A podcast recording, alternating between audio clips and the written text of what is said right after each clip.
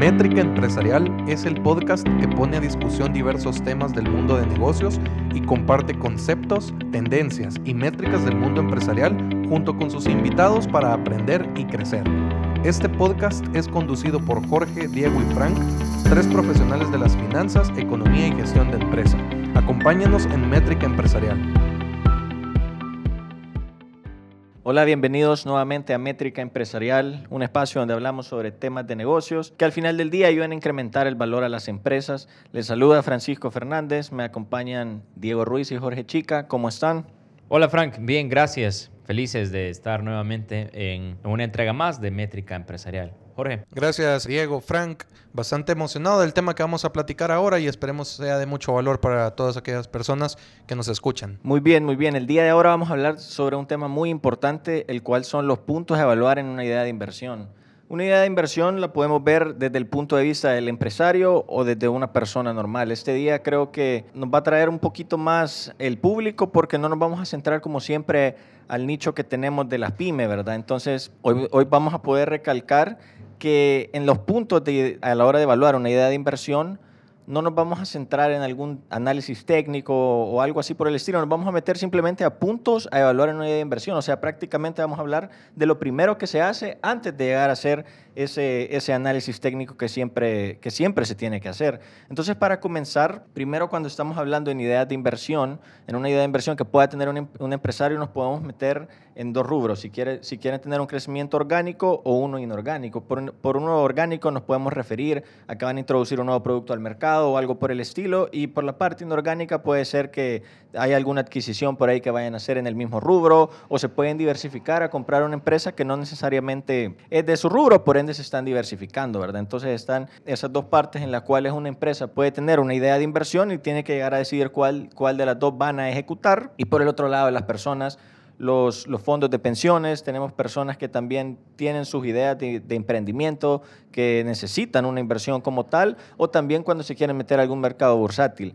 Entonces, vamos a hablar este día de los puntos a evaluar de una idea de inversión y tenemos cuatro puntos muy importantes que le vamos a, estar comentando hoy por hoy al público. Y quiero empezar primero con la meta de inversión. ¿Y a qué me refiero con la meta de inversión?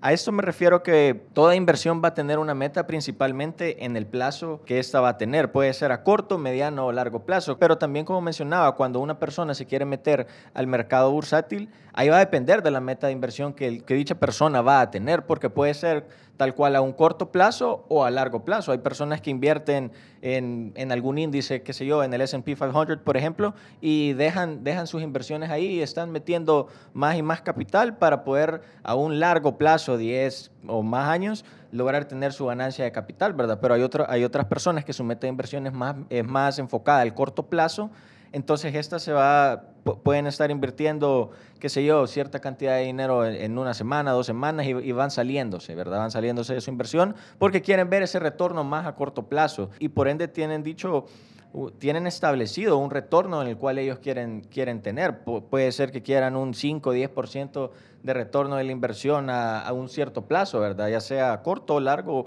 corto, mediano o largo plazo, por ejemplo. Yo considero también, Frank, que parte de la meta involucra, antes digamos que definir un plazo, creo que es qué espero lograr. Y yo considero que el, plazo es una respuesta a esa interrogante de qué quiero lograr, porque la estrategia y la naturaleza de la inversión me, da, me va a definir si realmente yo estoy, tengo que considerar un corto plazo o un largo plazo. Obviamente mi estrategia puede ir encaminada ya a un plazo, pero también empezar, digamos, con el fin en mente o con, con esa con ese número, digamos, que yo quiero lograr, o si no es un número, ese mercado, digamos, al cual me quiero introducir también, va a plantear el plazo justamente como tú mencionas, pero digamos que va en, en ambas vías, tanto en definir a priori un plazo o que se responda a través de la naturaleza de la inversión que yo quiero realizar. Sí, porque al final lo que, lo que mencionas es totalmente cierto, porque alguien puede meterse a una inversión y esa inversión puede traerte cierto, cierta cantidad de flujos de efectivo constantes, puede que otra inversión simplemente sea una ganancia de capital, entonces va a depender mucho de la inversión que la, que la persona esté dispuesta a hacer y de ahí se va, se va a ver la, el retorno de la inversión que van a tener. Definitivamente. También para dar un poquito más de contexto a la, a la plática tal cual introducías el tema, Frank, este análisis son más que todo premisas que uno debe tomar en cuenta independientemente del tamaño de la inversión o si yo soy por ejemplo, estoy representando a un grupo empresarial o a una institución, o si estoy evaluando una inversión de manera personal. Son premisas que aplican de igual forma. Tal cual, el tema de establecer primero qué es lo que quiero y definirlo es el primer paso, cuantificarlo, como decía Jorge, no solo en términos de plazo, sino en términos de, de aterrizarlo a algo tangible, puede ser una cifra nominal, puede ser un porcentaje, porque a veces cometemos el error, no, yo quiero invertir para incrementar mi patrimonio, eso es bien amplio. Tenemos que definir realmente cuál es la meta, en qué plazo, y que también ya vamos a hablar a qué nivel de riesgo me voy a exponer. Eso es por un lado. El segundo gran componente de esta, de esta serie de premisas que queremos compartir para analizar eh, oportunidades de proyectos o, inversiones per se es, es, un concepto que se deriva de la, de la economía, más bien de la microeconomía, que es el bien llamado o famoso, vamos a decir, el costo-oportunidad. El costo-oportunidad es una premisa relativamente simple, pero muy, muy fuerte a la hora de hacer análisis de, y evaluación de proyectos. ¿Por qué? Porque me dice, dentro de toda la gama de decisiones que tengo, si yo elijo la mejor opción, ¿qué es lo que dejo de percibir o dejo de hacer por elegir esa determinada opción? Y cuando lo ponemos en contexto, por eso decía yo que es una, una premisa simple, pero es bastante fuerte, porque a veces no ponemos en contexto cuando decidimos emprender cierta inversión, no ponemos en consideración lo que estamos dejando de hacer por emprendernos en ella. Entonces es bien importante y por ejemplo a nivel empresarial todavía se vuelve todavía más latente cuando ya tengo cuantificado un costo de capital, que en términos simples es un costo de oportunidad, porque si yo tengo un costo de capital, un, después lo vamos a ver más adelante, un WAC, un costo de oportunidad en términos de porcentaje de un 10-12%, yo no puedo hacer otra cosa que me rinda menos que eso. Entonces es bien importante que también a nivel persona, por el clásico ejemplo, si yo tengo un trabajo y quiero salir a emprender un proyecto personal, pues hoy por hoy lo que dejaría de percibir es mi salario, si yo me voy por ese proyecto o por esa pasión, digamos. Entonces, el concepto del costo de oportunidad es bastante fuerte y bastante importante y todos aquellos que nos escuchan deben de ponerlo en práctica y analizarlo para evaluar cualquier idea de, inversión o incluso proyecto de vida que se quiera, que se quiera emprender. Sí, y con eso que mencionás, de hecho nosotros estábamos en una reunión, recuerdo, como siempre digamos que las personas cuando andan, digamos que tienen parte de liquidez para poder hacer esas decisiones, todas las ideas que tienen son buenas, ¿verdad? Y en todo quieren estar, a todo quieren pegarle. Pero bien recuerdo que en una reunión que estábamos con un cliente se les había ocurrido incursionar en una industria distinta. Entonces querían traer un producto y entonces al platicar con ellos de realmente cuáles eran los márgenes, digamos, que, se manejaban en la industria o qué esperaban ellos de recibir, suponiendo que habían realizado el tema de la meta, poníamos en perspectiva de por qué ese dinero que querés traer a esa industria específico con estos márgenes, ¿por qué no lo pones en otro lado que rinde aún mejor? Entonces, cuando no, no está ese ejercicio, si bien hay una meta, porque la tenía, cuando no está el ejercicio, como tú mencionas, del costo de oportunidad, dejas también de, de vista que podés, te puede ir mejor por otras vías que por la que estás analizando. Obviamente hay más factores en juego, pero creo que es súper complementario a lo que tú mencionas del costo de oportunidad. Y ahí también acotar en eso último, tal cual has mencionado, hay un dicho incluso en, el vocablo de, las corporaciones anglosajonas que dicen a veces la mejor inversión es la que no hago, precisamente porque cuando tú pones en contexto y en consideración todo ese costo de oportunidad de lo que dejarías de percibir por hacer X o Y inversión, pues te das cuenta de la importancia y la magnitud de esta premisa. Buenísimo. Para los puntos a evaluar, yo me quedaba pensando una tarea bien sencilla que generalmente las personas creen realizar, pero realmente me gustaría hacer énfasis en ello, es que hay que informarse e investigar. Yo considero que cuando uno tiene una idea de inversión es necesario ver si soy una empresa, pues cómo van las tendencias dentro de mi industria, qué está haciendo mi competencia, por qué podría funcionar lo que yo estoy haciendo. En el caso que mencionaba Frank de un crecimiento inorgánico, por ejemplo, ¿por qué haría, por qué tendría, perdón, sentido que se dé, digamos, una, una fusión de una empresa en específico, o sea, realmente qué, qué sinergias o qué beneficios podrían salir. Entonces, informarse, investigar, no, no quiero decir que, que, es fácil, realmente hay, hay una disciplina ahí de, de hacerlo, de mucha lectura, de mucha indagación y que no todo lo encontramos siempre en Internet. O sea, de repente hay información que a nosotros nos serviría de industria, de desempeño, de competencia, que obviamente no va a ser un, libro abierto, a pesar de todos los, los, beneficios y resultados rápidos que sí nos brinda esta herramienta. pero también van complementos que yo puedo ir realizando como levantamiento de información, como testeo en el mercado u otras herramientas que me van a permitir estar informado y tomar decisiones informado. Me da muchas más, digamos, herramientas para yo pensar que la inversión que estoy decidiendo hacer pues puede tener una probabilidad de éxito mayor. Y ahí también para añadir que es sumamente importante lo que mencionas, recomendarles a los que nos escuchan un, enfoque bien práctico, que es lo que nosotros incluso compartimos con los clientes. Seamos pragmáticos, hoy por hoy hay tanta información allá afuera que la destreza real es la de procesar y analizar rápidamente porque no vas a cubrir todo lo que está allá afuera en, términos de información. Entonces, al final, digamos, el approach más práctico es el top-down, es decir, ves la generalidad y de ahí vas para abajo. Generalmente la gente hace lo opuesto, dice, ah, con este negocio voy a vender tantas unidades a tanto precio y comienzan de abajo a hacer hacia, hacia arriba. Y es lo más práctico lo contrario. ¿Por qué? Porque ves, por ejemplo, cuánto es el mercado en términos de, de, lo que factura anualmente. Por ejemplo, si tú que te quieres meter a determinada industria. Bueno, globalmente de cuánto es. ¿Está creciendo? ¿No está creciendo? ¿En qué países? ¿Cuáles son las características principales? ¿Cuáles son los top players?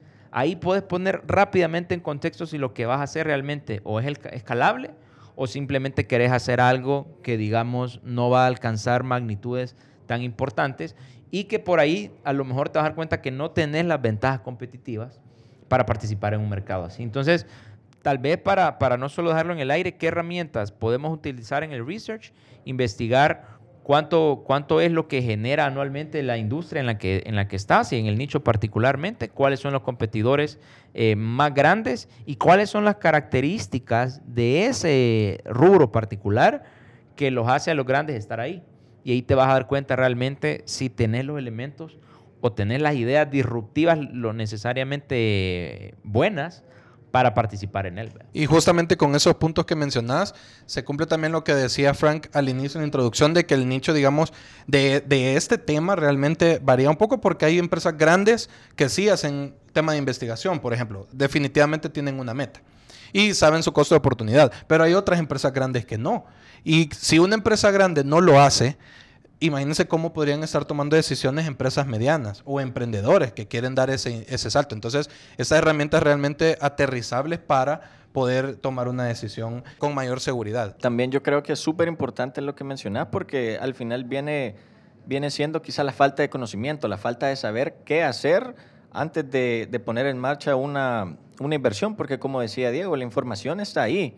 Es simplemente ir a hacer ir a hacer el research pues porque no necesariamente porque la información esté ahí vas a llegar y vas a poner en Google cómo está la industria algo así ya te va a salir mágicamente la información. Puede que te salga una que otra pero hay que hacer un, un research bastante exhaustivo se podría decir para al final llegar a saber márgenes de la industria, cómo están los, el margen EBITDA, el margen neto, porque al final, como, como mencionaba, si una, si una empresa quiere fusionarse y meterse a otro, a otro rubro, no va a tener sentido si, si, si en el rubro que se quieren meter no está creciendo esa industria o los márgenes están siendo demasiado bajos y no tiene sentido comparado a los márgenes que ellos ya están teniendo en la industria en la que están. Correcto. Y bueno, esa digamos, vamos a resumir ese, ese último punto en hacer la tarea. Hay que hacer la tarea, informarse, investigar. Y lo otro que yo quería mencionar es la parte del perfil de riesgo.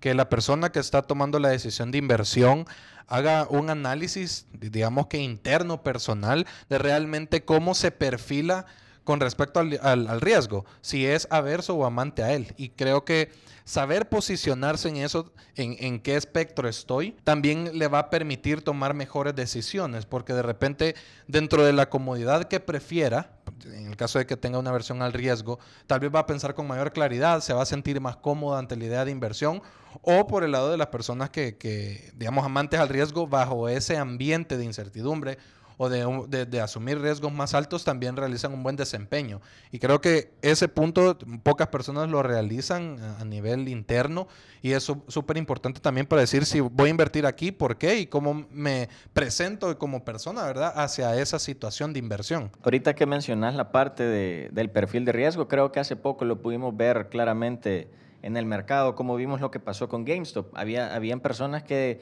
cuando vieron que GameStop estaba subiendo sin, tener, sin haber hecho algún análisis o algo anteriormente, se metieron a invertir a GameStop, se empezaron a comprar acciones. Pero había gente que obviamente no estaba dispuesta a asumir ese riesgo, de un solo descartaban esa opción, a pesar de que veían que estaba creciendo, porque obviamente no estaba creciendo porque la empresa estuviera haciendo algo per se que que, marcara ese crecimiento o ese, o ese valor que estaba agregando, entre comillas, la acción, ¿verdad? Pero ahí podemos ver claramente lo que mencionás, que hay personas que, que son aversas al riesgo y hay otras que aman el riesgo tal cual. Y aquí también aclarar que digamos que este ejercicio, tal cual decía Jorge, que es personal, es casi que reflexivo a, a nivel interior, no tiene respuestas buenas o malas per se, es con cuál, digamos, eh, inversión te sentís cómodo y qué nivel de riesgo estás dispuesto a asumir, sabiendo que el riesgo es algo que es totalmente latente a la vida humana, incluso las decisiones más básicas que tomamos todos los días eh, llevan algún tipo de riesgo y la tarea, digamos, es gestionar o mitigar ese riesgo y en la gama o el abanico de posibilidades de inversión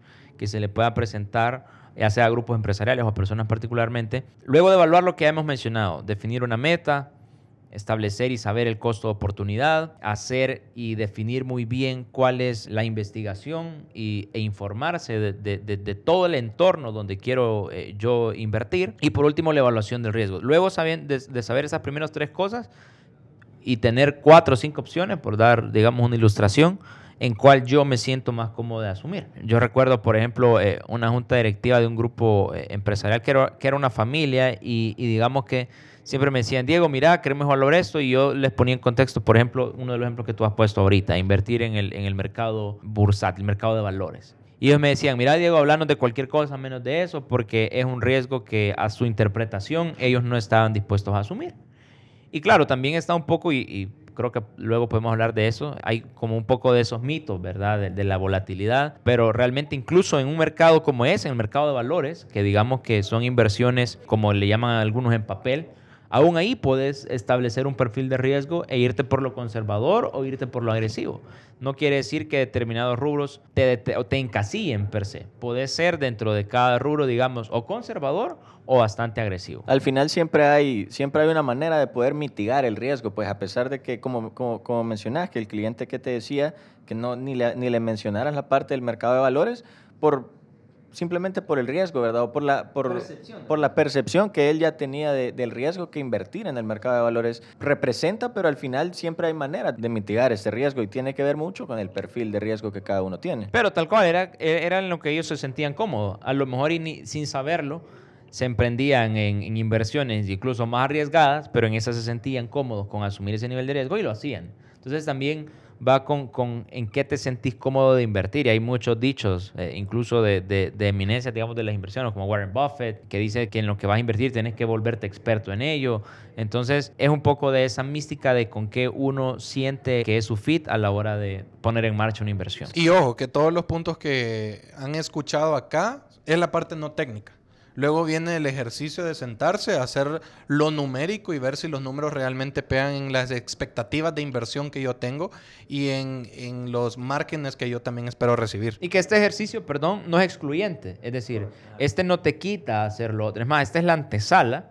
Evalúas estas cuatro cosas, decir, bueno, entonces hoy ya, ya, ya hice la tarea, ya evalué mi costo oportunidad, ahora hagamos una proyección seria, digamos, financiera de flujos, de tasa interna de retorno, de valor presente neto, de periodo de recuperación y ahí a evaluar, digamos, ya de, una manera, quizás no, no quiero llamar sofisticada, pero sí más profesional de alguna manera. Y ojo, que las personas que están decidiendo emprender, como por primera vez, estos temas no son ajenos a ellos, ¿verdad? O sea, tal vez puedan sonar sofisticados, técnicos, profesionales, pero realmente un ejercicio que está al alcance de ellos. Sí, correcto, no es algo que no puedan hacer y al final cada, cada uno de los puntos que hemos mencionado se complementan, pues porque al final puedes llegar a hacer los tres primeros puntos, llegas a ver el perfil de riesgo y decís, no, quizás este sí es demasiado riesgo lo que me estoy metiendo, te volvés a evaluar, te volvés al paso uno y, haces todo el proceso otra vez y si ya al, al, final en el perfil de riesgo encaja con el, cual, con el cual alguien sí se siente cómodo en ello, ya pasan a lo, a, lo, que mencionabas tú, ¿verdad? Llegar a los números, a ver si pegan, a ver si tiene sentido hacer esa inversión. Entonces, yo creo que hemos hablado de cuatro puntos sumamente importantes y podemos concluir que, como decía Diego, ¿verdad? Este es una antesala. Ya después se viene, lo, se viene el análisis técnico, metemos los números, la tasa interna de retorno, el valor presente neto, el periodo de recuperación, todos los análisis que, que, se pueden hacer, eso, eso va después, porque al principio esto es lo que, lo que hace que tenga sentido si me voy a meter yo a una idea a, la idea de inversión que yo tengo. Entonces al final hablamos de la meta de inversión, hablamos del costo de oportunidad, la investigación e información y al final el perfil de riesgo y nos damos cuenta que cada uno va de la mano. Y, los cuatro, a pesar de que uno empezó y, terminamos en, el, en, el, último, no necesariamente significa que uno es más importante que el otro, simplemente van, van de la mano y a partir de ese viene el análisis técnico que lo más probable creo yo que son temas pues, que a la gente le le llama bastante la atención y quizás no saben cómo hacerlo. Quizás la parte de, los emprendedores no tienen mucha idea. Obviamente quizás por la parte de los empresarios ya más o menos manejan bien este, cómo, cómo evaluar una idea de, de inversión y todo eso, pero creo que fuera un tema muy interesante para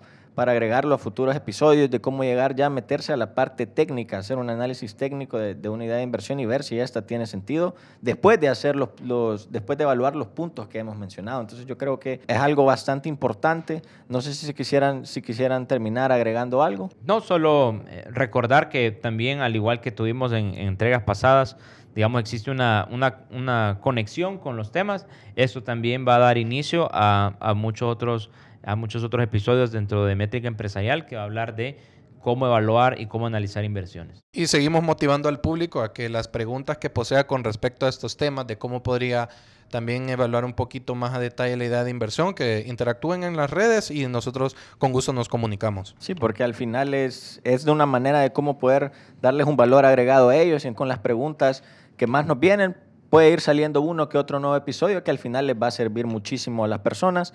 Entonces, hoy por hoy nos vamos quedando por aquí. Fue un tema muy interesante, muy importante y creo que les va a traer mucho valor agregado, no solo al empresario, como mencionábamos, pero también a, cualquier persona que tenga una idea de negocios.